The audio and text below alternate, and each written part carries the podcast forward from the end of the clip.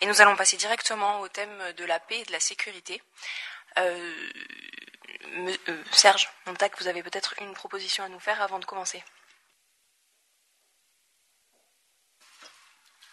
Oui, vous avez tous suivi l'actualité.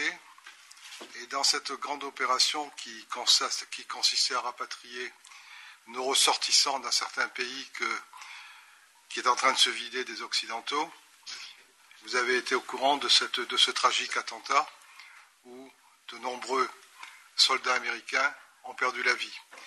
Donc euh, je pense que aujourd'hui, ici, nous sommes aux Nations Unies, au calme, sous un beau ciel bleu. Il est bon d'avoir une pensée pour toute leur famille, pour tous leurs amis, pour ces gens-là qui sont battus aussi pour nous et qui viennent de laisser leur vie. Et je vous propose qu'on fasse une minute de silence.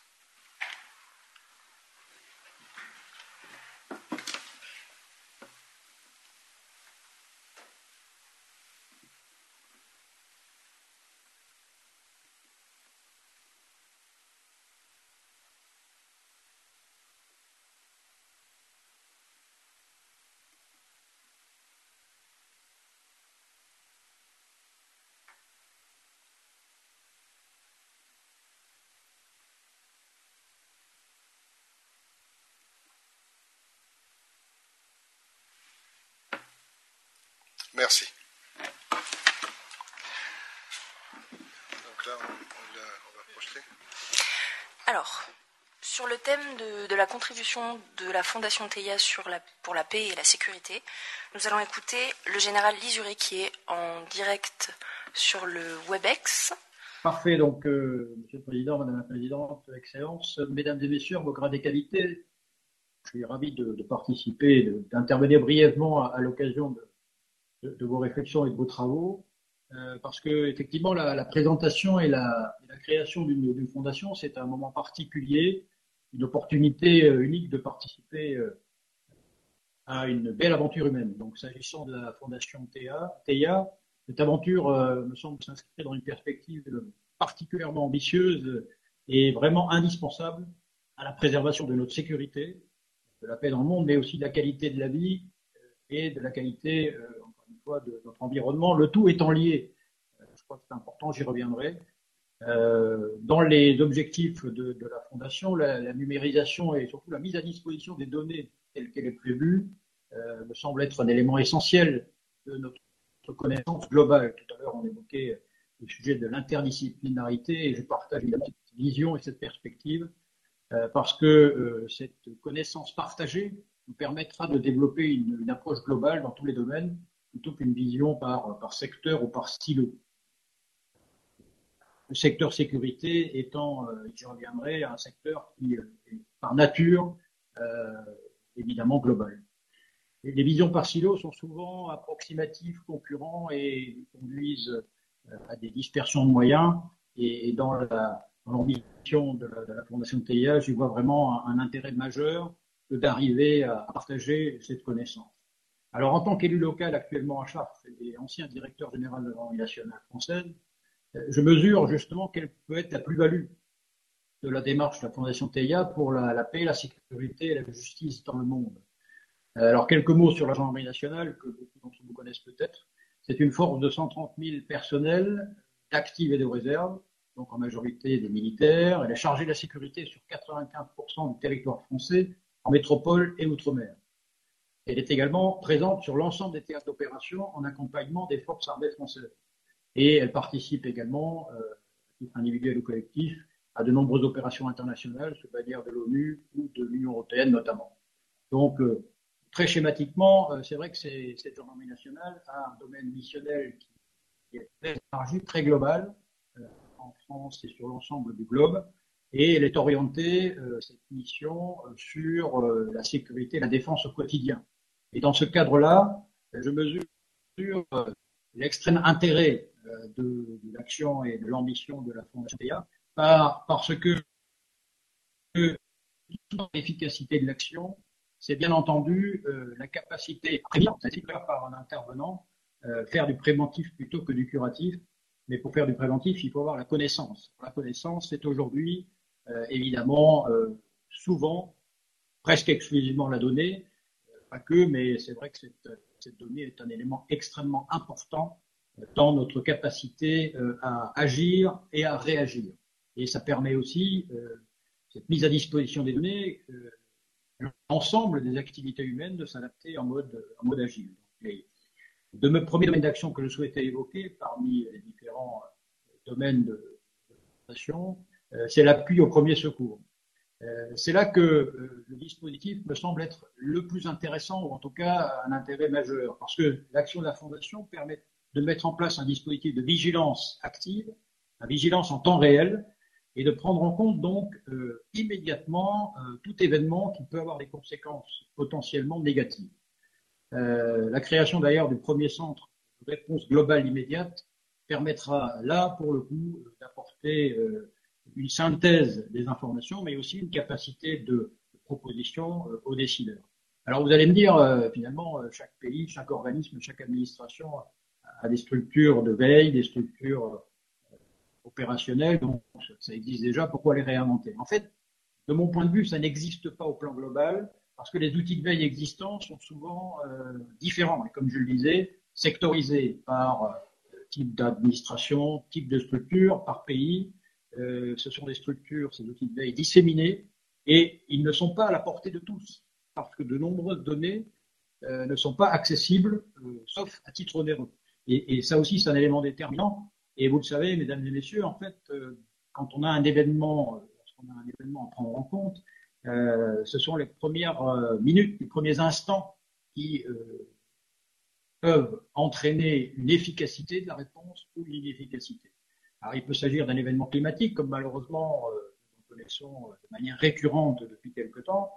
Euh, celui de New York, le plus récent, l'ouragan Ida, évidemment, est dans toutes les mémoires, mais, malheureusement aussi, nous avons des événements déclenchés par l'être humain, que ce soit des accidents de grande ampleur ou des conflits armés, ou encore, et, ça a été évoqué, et je m'associe bien entendu, à l'hommage qui a été rendu à l'ensemble des personnes qui sont décédées à à l'occasion de, l'évacuation euh, d'Afghanistan, euh, parce que c'est des, moments extrêmement compliqués euh, et il est important d'avoir des outils de suivi de ce type d'événements pour pouvoir adapter, prévenir au mieux et adapter au pire, je dirais, la réponse globale grâce à une connaissance trans, transdomaine et qui, encore une fois, est proposée par la Fondation parce que euh, ces données euh, sont très précieuses également dans le cadre du retour d'expérience.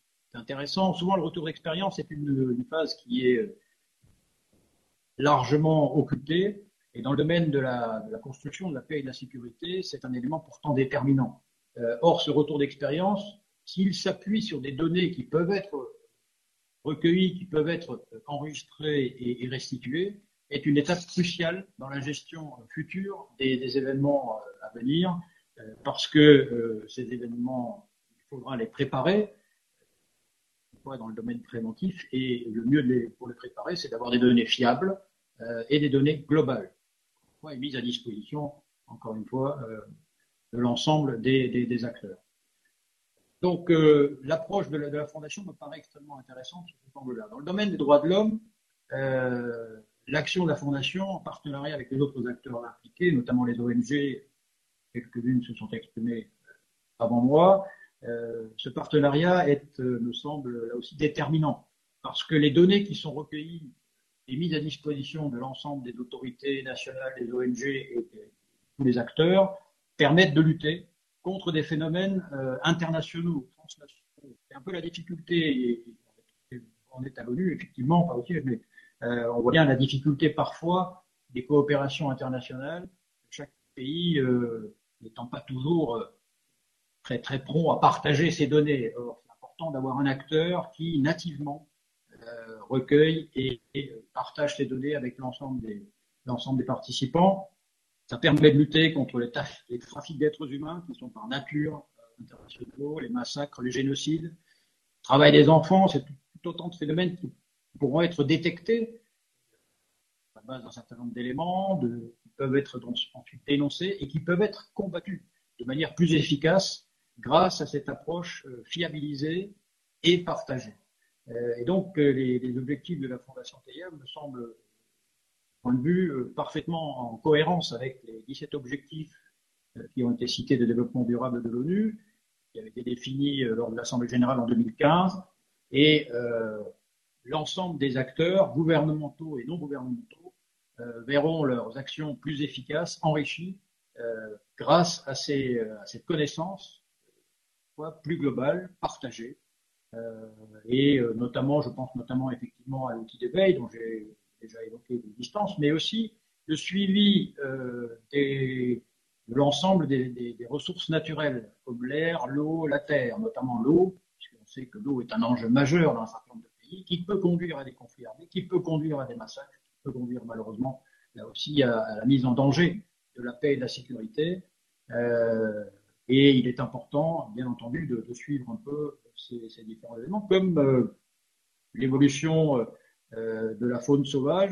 Ce que vous allez me dire, l'évolution de la faune sauvage, qu'est-ce que ça vient faire dans la sécurité? En fait, ça fait partie, encore une fois, de ce biotope, de cet environnement international qui, est au cœur de l'action des forces de sécurité. D'ailleurs, le ministère de l'Intérieur, donc la police et la gendarmerie nationale, ont créé depuis maintenant bien longtemps un office central qui s'appelle le donc l'office central de lutte contre les atteintes à l'environnement et la santé publique, euh, qui permet, qui regroupe des gendarmes et des policiers, et aussi un certain nombre de spécialistes de l'ONCFS, mais qui permet justement euh, de euh, lutter contre les atteintes à à l'environnement qui peuvent avoir potentiellement un impact sur la sécurité globale euh, de nos, de nos concitoyens. Donc cet, office, par exemple, compte 122 enquêteurs et il est chargé justement de, constater réprimer les atteintes à l'environnement et, l'outil euh, l'outil qui a été développé par la Fondation me paraît extrêmement intéressant en termes de connaissances euh, pour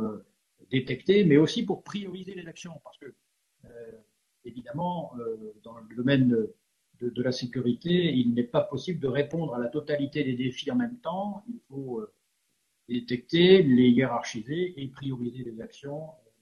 Un autre, un autre phénomène est aujourd'hui malheureusement en expulsion, c'est le trafic de déchets.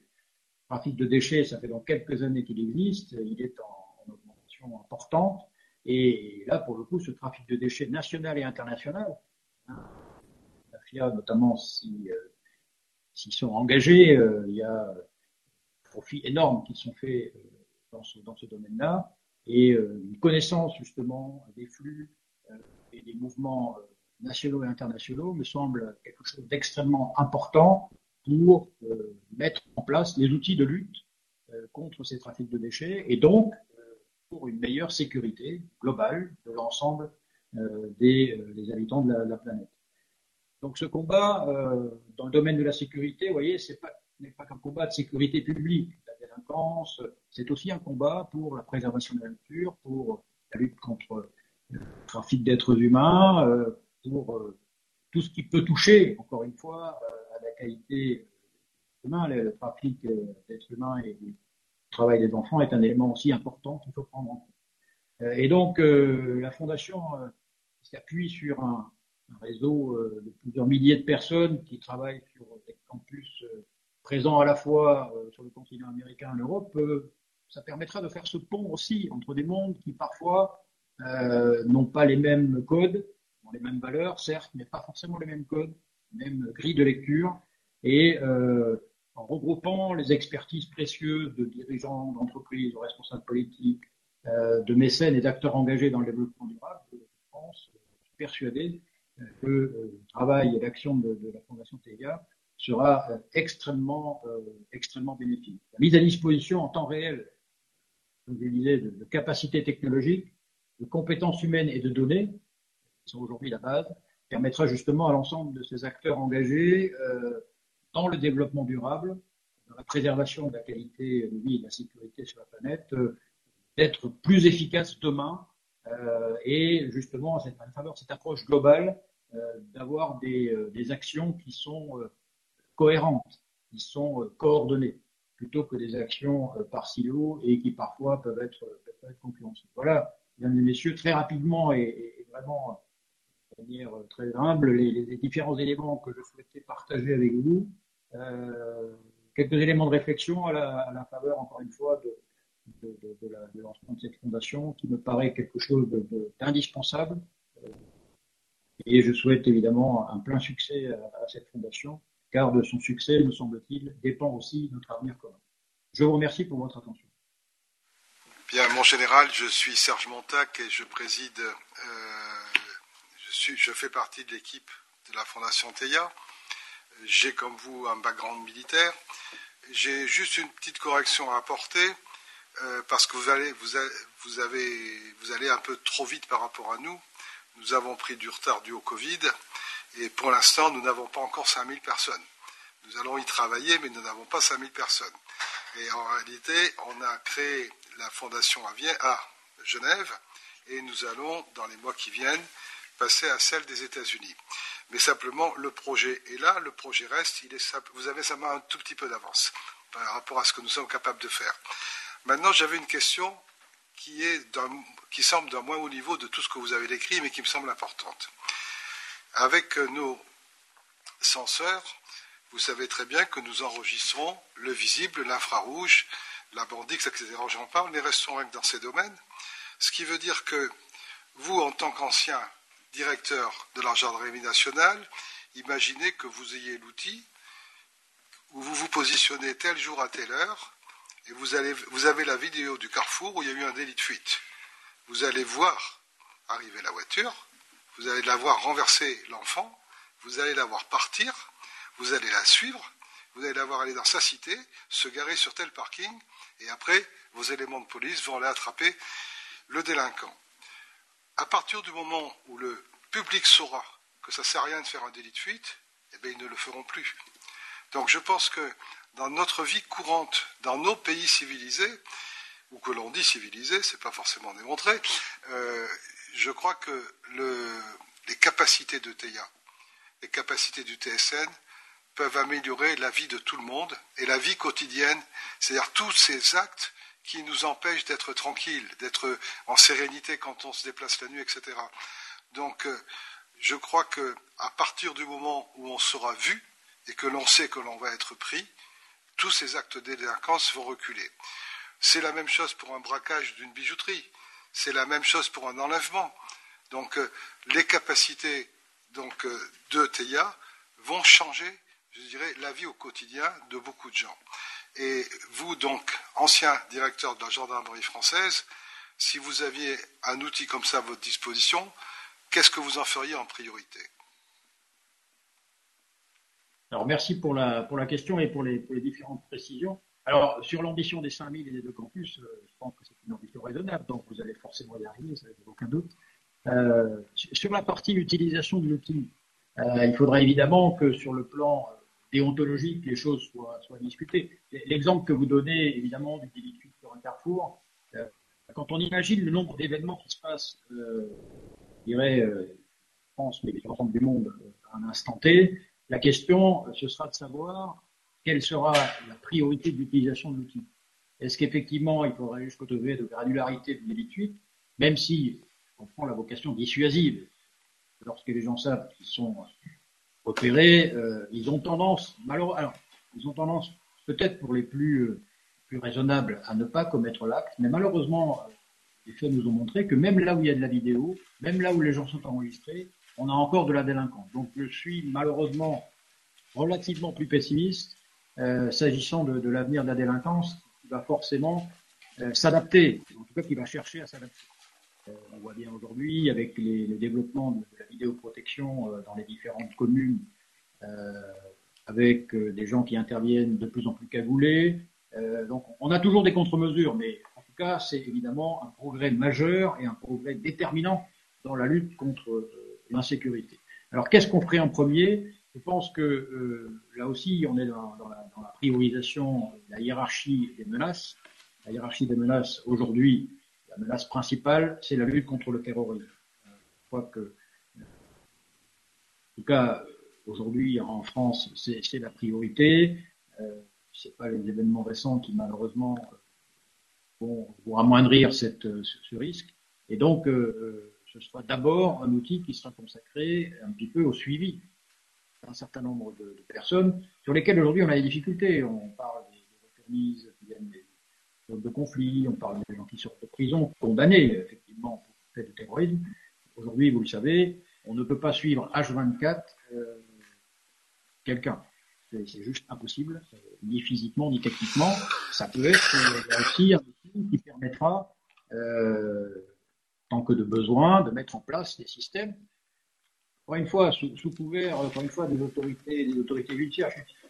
Je suis à la fois euh, extrêmement euh, enthousiaste sur l'outil, mais euh, qui devrait naturellement s'intégrer dans un contexte déontologique et juridique qui permettra justement de ne pas non plus arriver à une société dans laquelle tout le monde est filmé tout le temps et où on n'est plus, plus tranquille. Voilà, donc c'est un peu l'équilibre, à mon avis, à rechercher dans, ce domaine-là. Alors, je ne sais pas si j'ai répondu à votre question, en tout cas, la priorité, c'est évidemment la lutte contre le terrorisme, et après, euh, on aura des priorités peut-être plus, affirmées euh, dans tel ou tel domaine. Chaque, région euh, française, chaque territoire, ayant sa propre particularité de délinquance. La délinquance parisienne, euh, la lutte contre l'insécurité à Paris n'est pas tout à fait la même que celle de Chartres, n'est pas tout à fait la même que celle de Marseille, tout à euh, mais euh, évidemment, la lutte contre les stupéfiants, c'est aussi une des priorités, je pense que ce sera la deuxième,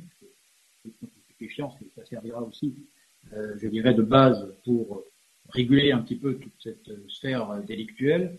Et là, pour le coup, on a un outil extrêmement précieux qui permet de, qui permettra de, surveiller les flux, de, vérifier effectivement, suivre les beaux efficace, plus opérationnelle. On en fait quelques-uns, on en suit quelques-uns, mais c'est extrêmement ponctuel et c'est des grosses opérations. Là, on a un outil qui effectivement euh, nous fait changer de, catégorie euh, et qui nous permettra d'être beaucoup plus efficace dans cette lutte contre les trafics de stupéfiants qui, euh, naturellement, s'appuie sur une logique internationale de l'intérêt d'avoir un outil justement qui, aborde le, sujet sur le plan, sur le plan international. je ne sais pas si j'ai répondu à votre question, mais voilà un peu les, différents éléments que je partageais avec vous. Merci, merci beaucoup mon général. Vous avez répondu à notre question. Juste pour préciser que, comme je l'ai dit dans la présentation, nous disposons d'une capacité d'analyse, de calcul et de stockage considérable euh, au niveau de tous les satellites. C'est-à-dire qu'on va développer des algorithmes, on appelle ça en termes modernes des analytics, qui vont vous donner des alarmes immédiatement sans que vous ayez, je dirais, à agir. Je prends un exemple. Je surveille la Méditerranée. J'ai une alarme parce que les GOFAS, ils ont des caractéristiques, les critères sont remplis, l'alarme se déclenche, vous allez les suivre. Vous allez les suivre en vidéo, en infrarouge, en ce que vous voudrez et vous saurez ce qu'ils font et vous pourrez décider en avance ce que vous pourrez faire. Donc ce que je voulais dire, que ce soit un go-fast dans la mer ou des voitures sur l'autoroute, les outils techniques qu'on développe vont vous faciliter la, recherche parce qu'on va vous donner des alarmes qui seront confirmées par des faits techniques et qui diront ben, c'est bien, c'est bien go-fast, il a accosté à tel endroit, ils sont là, etc.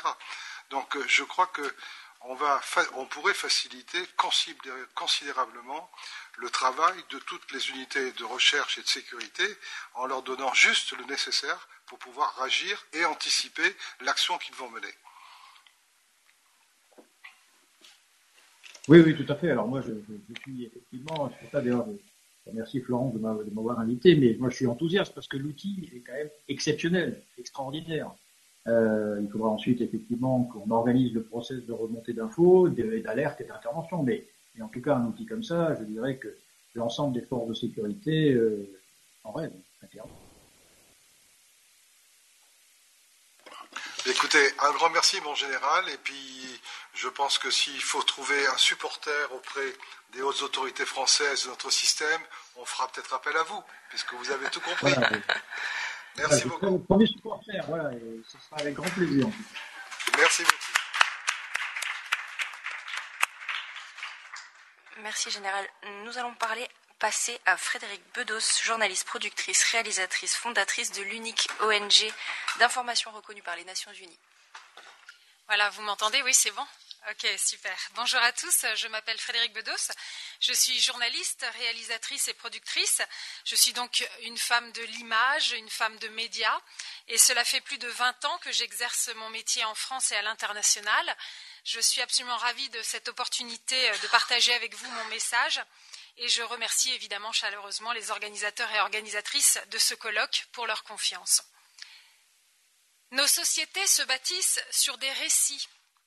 Pour faire corps, pour faire nation, les peuples ont besoin de se projeter, de se reconnaître dans une histoire commune. Or, force est de constater que nos récits, individuels et collectifs, sont aujourd'hui très abîmés. Il s'agit de récits qui trop souvent privilégient un décryptage du monde à l'angle anxiogène, des récits pollués par la violence, des récits désespérants qui génèrent angoisse et peur. Ces sentiments sombres alimentent une dynamique individualiste, exacerbent les égoïsmes, le repli sur soi, voire le repli identitaire, et de fil en aiguille amène certaines personnes à entrer dans un processus de radicalisation avec rejet et haine de l'autre, cet autre qui ne me ressemble pas, cet autre qui ne pense pas comme moi, cet autre que je ne reconnais pas. Sans aller jusqu'à ces extrêmes, on ne peut que constater à quel point il est de plus en plus difficile de maintenir le dialogue social sans qu'il ne tombe dans la violence verbale et physique. Et sur les réseaux sociaux, on assiste à la montée en puissance spectaculaire de cette tendance à l'anéantissement, à l'annihilation de l'opinion contraire. Je pense notamment au phénomène de la cancel culture. Dans le courant de l'année 2008, je prends conscience de l'ampleur du problème et de sa gravité, notre culture de masse s'appuie sur des principes de consommation et de distraction qui ont graduellement transformé la presse et plus généralement les outils médiatiques en une industrie de produits de divertissement avide de faits divers et de sensationnalisme. Or, le spectacle de la violence inspire la violence. Il y a donc urgence à ce que les médias gèrent de façon plus consciente et responsable cette mécanique du mimétisme de la violence. Et de façon plus globale, il y a urgence à questionner la teneur même des messages véhiculés à grande échelle par les médias. On est donc en 2008 lorsque je commence à entrevoir la nécessité d'adresser mon métier de journaliste d'une manière totalement nouvelle, avec en point de mire l'envie de travailler sur la beauté du récit. Diffuser à grande échelle des histoires qui remettent l'espérance et l'engagement au cœur de la société et qui valorisent le rôle de chacun. Je me suis littéralement sentie appelée à mener ce combat, participer à l'existence de ce contre-discours dans l'univers médiatique. Il faut dire qu'au même moment où je me posais toutes ces questions d'ordre professionnel, l'histoire de mon enfance est remontée à la surface. Et j'ai eu une enfance assez particulière. J'ai eu la chance d'être recueillie par un couple formidable du nord de la France, des gens tout simples, sans fortune ni grandes études, juste un cœur immense. Ainsi, ils ne se sont pas contentés de me sauver moi. Au bout de leur aventure, ils auront sauvé une vingtaine d'enfants venus du monde entier. Et ces enfants étaient tous considérés comme étant inadoptables. La société estimait que ces enfants étaient une cause perdue. On parle là d'enfants qui cumulaient les difficultés.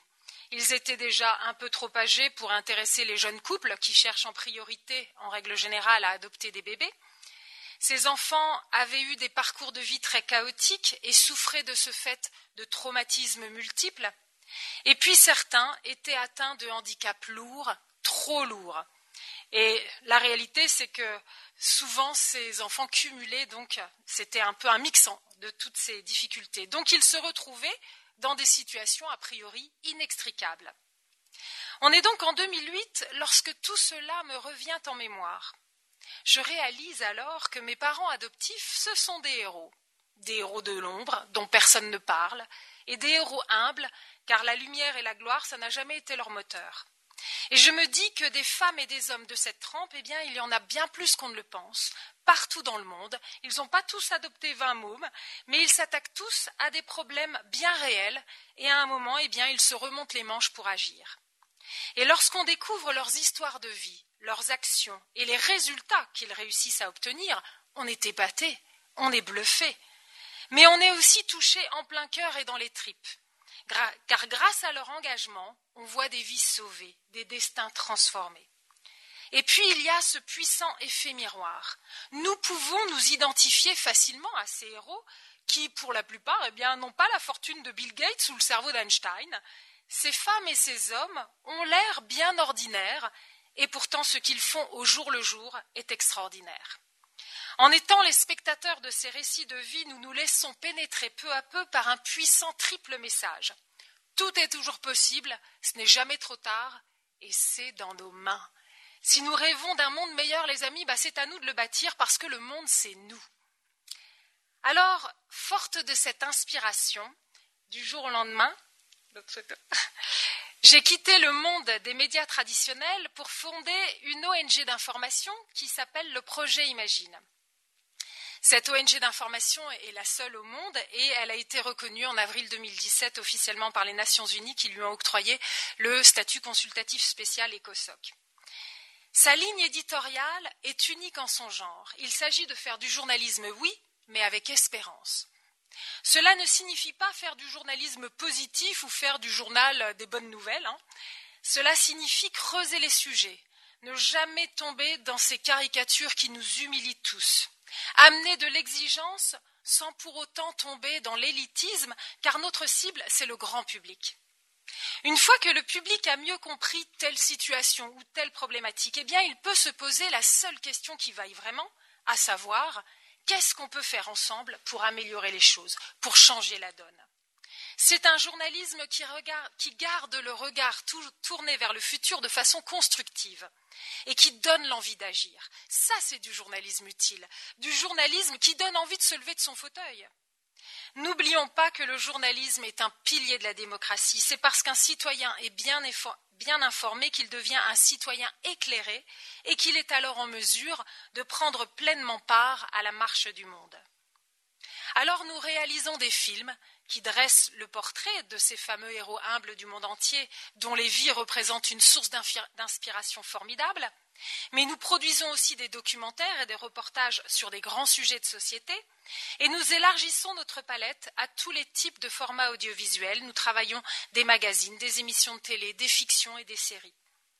Notre singularité tient aussi dans le fait que notre ONG est au service de toutes les causes. Nous nous penchons sur des sujets liés au secteur de l'humanitaire, du social et du sociétal, mais aussi liés aux enjeux environnementaux, écologiques et à la biodiversité. En bref, nous mettons un coup de projecteur sur tout ce qui peut nous permettre de bâtir ensemble un monde meilleur. Si le projet Imagine investit l'univers médiatique, c'est parce qu'il permet un impact majeur. Il permet de toucher très rapidement des dizaines de millions de personnes partout dans le monde. Mais la mission de notre ONG ne s'arrête pas là, bien entendu, sinon il s'agirait tout simplement d'une société de production audiovisuelle. L'objectif final du projet Imagine, c'est favoriser l'émergence d'un grand mouvement d'action au service d'un monde plus juste et durable. Et pour cela, nous nous appuyons sur une logique parfaitement illustrée par notre slogan de l'inspiration naît l'action. Une fois que grâce à nos films, nous avons réveillé l'envie d'agir dans le cœur des citoyens, eh bien, il ne faut surtout pas s'arrêter là en si bon chemin, sinon ça risque de retomber comme un soufflet. Il s'agit alors d'accompagner les citoyens vers l'action. Dans cette optique, nous conceptualisons des programmes d'accompagnement vers l'action qui nous permettent d'aller à la rencontre des citoyens sur le terrain, que ce soit dans les écoles, les universités, les quartiers sensibles, les territoires oubliés ou encore les prisons. De manière générale, nous sommes particulièrement attentifs à tout ce qui touche à la vulnérabilité. Or, tout ce qui a de la valeur est vulnérable, extrêmement fragile. Je parle de vous, de moi, de la biodiversité, de l'atmosphère, du climat, de notre planète. Le monde du vivant dans son ensemble est aujourd'hui en grand danger. De même que le projet Imagine n'hésite pas à questionner l'usage moderne des médias, la Fondation Theia se penche au quotidien sur la meilleure manière d'utiliser les techniques de pointe afin de les mettre au service du bien commun. Science sans conscience n'est que ruine de l'âme, disait Rabelais. Alors j'avoue être enthousiasmé par cette ambition d'embrasser tant de sujets, de relever tant de défis appartenant à des secteurs si différents tels que les droits humains, la question des ressources et du climat, les, les diverses formes de pollution ou encore la protection de la vie sauvage. Car oui, la bataille que nous devons mener nécessite une vision à 360 degrés. Tout est important, tout est urgent et surtout tout est interdépendant. Ainsi, je suis persuadée que les outils développés par la Fondation TEIA peuvent préserver la paix et la sécurité. Mais creusons encore un peu plus notre sujet. S'il y a bien un mal terrible dont souffrent nos sociétés modernes, c'est le vide existentiel, un véritable vacuum d'idéalisme. Or, c'est bel et bien à cette sensibilité idéaliste typique de la jeunesse que s'adressent en priorité les organisations terroristes telles que l'État islamique. Daesh a très bien compris la force de l'image ainsi que la puissance du storytelling. Afin de recruter dans le monde entier, les terroristes utilisent de façon professionnelle toute la grammaire de l'audiovisuel et de la fiction. Daesh engage de très gros moyens dans la production de films de, propagande, de films d'enrôlement, et il est assez révoltant de voir que ces factions terroristes disposent de budgets bien plus conséquents que notre ONG. Tout comme le projet Imagine, Daesh a compris que c'est l'émotion qui émeut, qui meut, qui met en mouvement. Ainsi, Daesh utilise l'émotion comme une arme. En anglais, je trouve que c'est encore plus fort, on dit vraiment weaponize. Le projet Imagine utilise ces mêmes ressorts, mais au service de la vie. Il est donc urgent de cesser d'être naïf et de se pencher de manière très sérieuse sur le rôle des médias et sur leurs usages. À mon sens, c'est une question devenue civilisationnelle. En bref, il y a une immense bataille culturelle à mener. Elle s'adresse à nos imaginaires il y a des histoires qui élèvent les cœurs et des histoires qui abaissent. Il nous appartient de tout faire pour faire naître un nouveau récit qui sonne comme une invitation à vivre la grande aventure humaine. Cette épopée nécessite que nous levions les yeux vers le ciel et dans le même temps que nous tournions nos regards vers l'infini de nos êtres. C'est l'intime qui rejoint l'ultime. Grâce à, cette histoire palpitante, nous allons, j'en suis convaincue, encourager les bonnes volontés du monde entier à voir au-delà des différences, à dépasser les peurs pour unir nos forces. La grammaire de la paix est une grammaire de l'altérité. Quand on reconnaît l'autre, on le désarme, et quand on fait de l'autre son égal, on en fait un pacifiste. Je vous remercie de votre attention.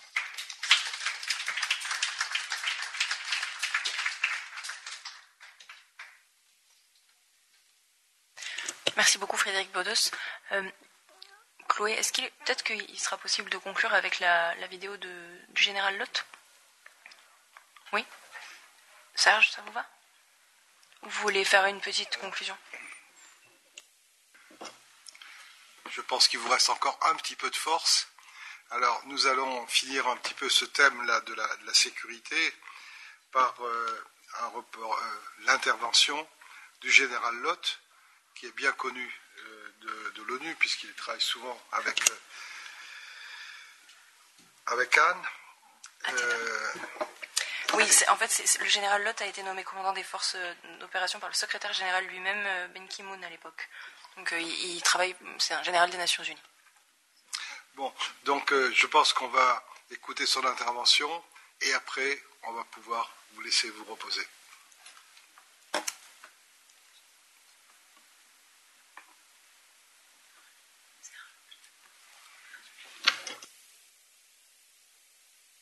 Malheureusement pas être des vôtres aujourd'hui, il m'a été demandé en ma qualité d'officier général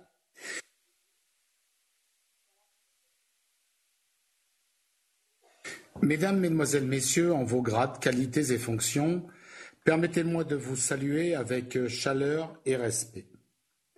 Ne pouvant malheureusement pas être des vôtres aujourd'hui, il m'a été demandé, en ma qualité d'officier général et d'ex-force commandeur de l'Organisation des Nations Unies, de présenter l'apport majeur de la constellation satellitaire TEIA dans les domaines de la sûreté et de la défense. Pour ce faire, je vais principalement m'appuyer sur un exemple qui a affecté toutes les consciences. Il est clair que la commission d'un acte malveillant, qu'il soit terroriste ou non, impacte toujours durement les esprits qui n'y sont généralement pas préparés. En outre, il faut se résoudre à admettre que l'auteur de ce type d'acte dispose toujours de l'avantage de la surprise. Surprise du moment du déclenchement et surprise du lieu de déclenchement. Cette surprise tactique rend les poursuites officielles complexes. parfois même vaine, avec pour corollaire une peur décuplée pour la majeure partie de la population. Voilà, en termes simples, le ressort des terroristes, quelle que soit l'idéologie pour laquelle ils agissent. Pour s'en convaincre, observons les bilans de l'attaque terroriste du 13 novembre 2015 à Paris, avec un total de 131 morts, dont 107 victimes de nationalité française, et celui de la pandémie actuelle, avec un bilan approximatif, je dis bien, de 115 000 morts cumulés en France et des pics à plus de 2100 décès jour en, juin 2000, en janvier 2021 pardon, en France toujours. Pourtant, lors d'une enquête visant l'un et l'autre événement, il ressort que le 13 novembre 2015 traumatise davantage la population par sa soudaineté, par sa violence aveugle et par la nature de la cause défendue, même si le taux de létalité est de l'ordre de 1 pour 20. Comme je viens de le dire, les poursuites engagées ne sont malheureusement pas toujours couronnées de succès. Et il est d'ailleurs aisé d'affirmer que seules quelques nations développées disposent de tout l'arsenal technique et humain permettant de reconstruire le fil des événements, de remonter jusqu'aux commanditaires et enfin de les neutraliser. Ce simple constat de la vanité des recherches présente la double conséquence suivante. L'accroissement du sentiment de peur et de vulnérabilité de la population en général, d'une part, et un réel sentiment d'impunité de la part des auteurs, suivi d'une émulation malsaine au sein de la sphère des sympathisants, d'autre part. Voilà un seul exemple, un peu décortiqué, qui donne toute sa raison au projet Teia. Si la France a rapidement su appréhender Salah ad-Eslam, les résultats sont malheureusement très différents dans d'autres zones soumises à la pression terroriste. Par exemple, la zone d'exaction de Boko Haram, où les auteurs du rapt des jeunes filles qui avaient ému la planète entière, ou bien les auteurs de destruction gratuite de villages entiers restent impunis faute d'identification. Le concept Teia permettra alors de rembobiner le film de l'attentat et de gagner un temps précieux dans la traque des criminels. Il permettra même, dans certaines circonstances, d'intercepter les présumés coupables avant qu'ils ne se soient raisonnablement éloignés du lieu de leur forfait. De ce fait, il sera demain possible au pays, ne disposant pas de tout l'arsenal de compétences techniques et humaines, d'appréhender les auteurs par eux-mêmes sans être contraints de faire appel à un pays ami, grâce à trois fonctions clés que sont la surveillance, l'identification et l'archivage de TEIA. Ce type de crime ne pourra alors plus rester impuni si les autorités disposent des images satellites de TEIA. Au travers de l'exemple de l'attaque terroriste, nous comprenons que dans le, domaine de la sûreté des populations, la plus-value apportée par TEIA est irremplaçable. Et bien évidemment, il en sera de même contre les crimes crapuleux ou tout autre problème de sécurité publique.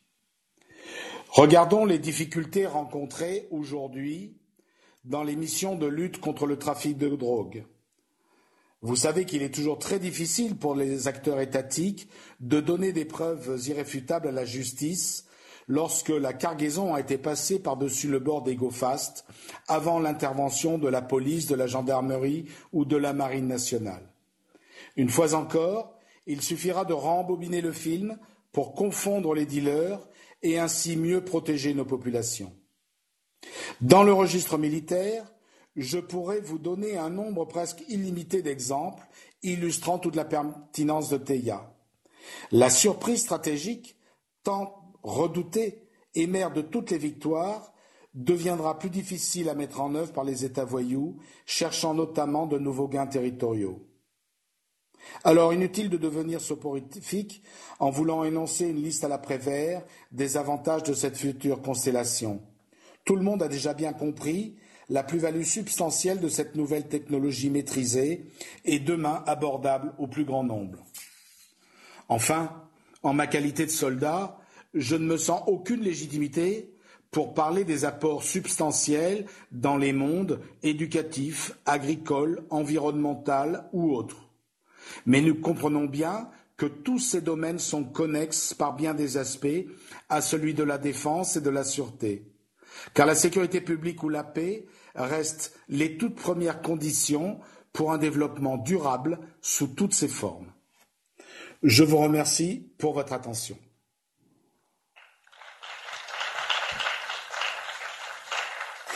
Mesdames, Mesdemoiselles, Messieurs, en vos. Je voulais remercier vraiment euh, le général Lott qui a pris le temps de faire cet enregistrement pour nous. Et il était extrêmement désolé de ne pas pouvoir être parmi nous. Serge, vous voulez dire un mot? Je sais pas. Ça pas marcher. Oui, je pense que le général a, dit tout ce qu'il fallait. Il a tout compris de l'intérêt que l'on pourrait tirer. Et je pense que si on cherche un avocat en France, on vient d'en trouver un deuxième hein, pour, la, constellation Théia. je pense que c'était illustré, très clair, remarquable. Merci à lui. Euh, je voulais remercier absolument tout le monde, les organisateurs et également tous ceux qui ont travaillé derrière pour faire en sorte que ça se passe. Donc merci beaucoup.